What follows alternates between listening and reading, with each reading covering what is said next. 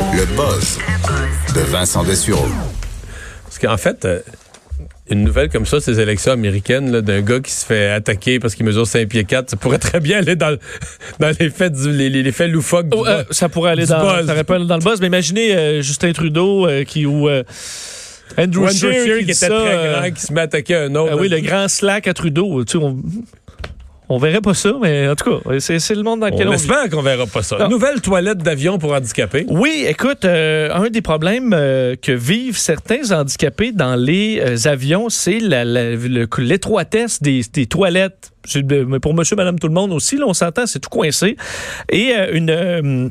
une entreprise de Londres propose maintenant la toilette Access pour, entre autres, les A320, les 737, donc les, les modèles les plus, euh, les plus populaires. C'est une petite salle de bain, la même grandeur, qui ressemble beaucoup à ce qu'on ret- retrouve déjà sur les avions, mais qui se, un peu comme une, roulotte, se, euh, se s'ouvre. En fait, les murs peuvent s'allonger et agrandir la salle de bain, donc un peu au-delà, disons, d'une euh, de- pour une version temporaire, une salle de bain élargie dans laquelle un, un fauteuil roulant peut entrer ou une personne en assistance peut entrer facilement. Ça déploie aussi des barreaux de sécurité. Euh, le l'évier est plus bas, il y a plus d'espace. Alors tout est fait pour que les personnes euh, qui ont certains problèmes de mobilité ou autres puissent euh, bon euh, aller aux toilettes sans trop de problèmes. Et euh, la toilette prend pas plus de place.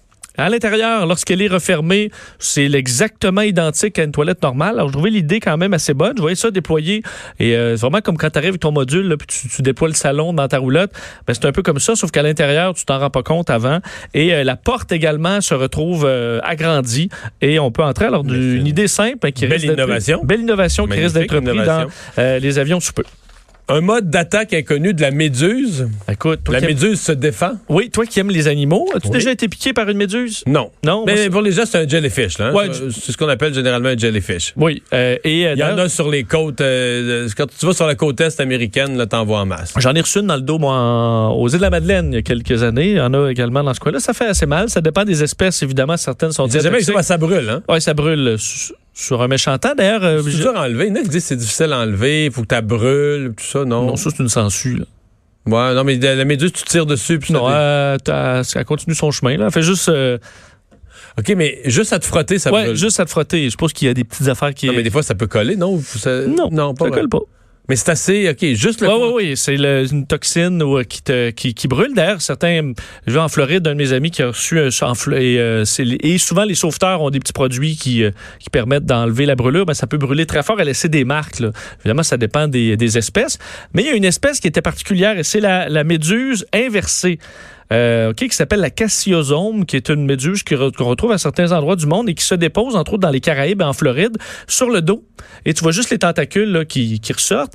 Et euh, plusieurs plongeurs disaient que ils, euh, avaient une brûlure alors qu'ils n'avaient même pas touché les méduses. Et depuis des années, on s'est dit, ah, c'est probablement des petits bouts de tentacules coupés ou des bébés méduses microscopiques qui font cet effet-là. Eh bien non, on s'est rendu compte en étudiant ce qu'on appelle les eaux piquantes, parce que tu touches, c'est de l'eau piquante, là, parce que ça te brûle, mais tu, tu touches à rien. Euh, on se rend compte que les, ce type de méduse-là a ce qu'on appelle des grenades empoisonnées. Ce sont des petites pochettes qui bougent avec des cils et qui contiennent un paquet de pics avec des, euh, avec des toxines et qui vont, euh, qui vont te piquer. Alors, ils ont en quelque sorte une armée de petits soldats euh, remplis de toxines qui vont aller se promener dans tous les sens dans le but de te piquer. Et euh, ça, ça leur permet entre autres de chasser parce que les petits poissons, les, les autres crustacés vont être un peu buzzés en raison de ça et vont leur tomber en quelque sorte dans les tentacules.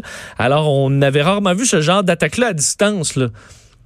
C'est comme si un lion avait son petit, un petit, Ben ouais. un petit truc à deux pattes qui viendrait te mordre, et puis avant de retourner dans le lion. Alors, c'est un peu, euh, ce qu'on- c'est un peu ce qu'on retrouve là-dedans. Alors, c'est une, euh, une curiosité scientifique, disons, et euh, qu'on a découvert. Et on va encore étudier, voir exactement comment ça se passe. Je, suis, je n'ai qu'une réaction. Oui. Je suis médusé. Quoi? Oui, c'est bien Bon. dit. Oui. Et euh, il y a Jeff Bezos euh, qui s'achète un domaine à Los Angeles. Euh, Oui, Comment, comment dessus ça? Parce que est- c'est son acte d'hypothèque. oui, ben, en fait, il, Il a emprunté sur combien d'années?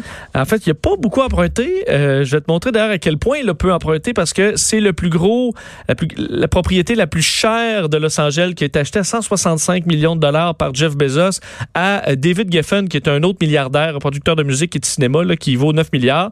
Euh, donc, c'est un immense terrain euh, de 400 000 pieds carrés à Beverly Hills avec une grande maison de style colonial Bon. euh, qui euh, vient avec un terrain de tennis. Est-ce que euh, la cuisine est bien? C'est la cuisine qu'on regarde. oui, il y a une grande cuisine, même quelques cuisines parce qu'il y a des maisons pour les invités. Ah oui. Euh, et un bon euh, terrain de tennis, euh, terrain de golf et tout ça. Ce qui est intéressant, sachez que d'un, il vient d'acheter Bezos parce qu'il il dépense beaucoup d'un coup. Là. 80 millions pour un, appartement à New York et là, c'est 165 millions à Beverly Hills. Mais ça représente, en fait, euh, pour on dit, un huitième de 1% de sa fortune.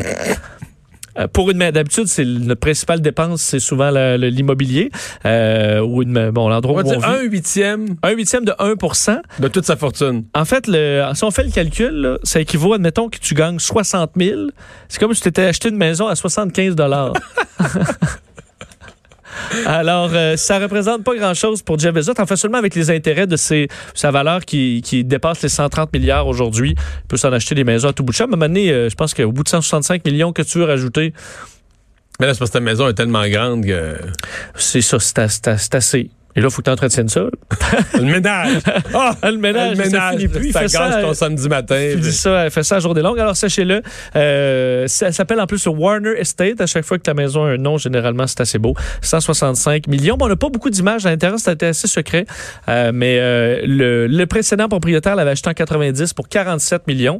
Alors, il a quand même fait un petit profit de 120 millions sur euh, 30 ans. Pas pire. Merci Vincent.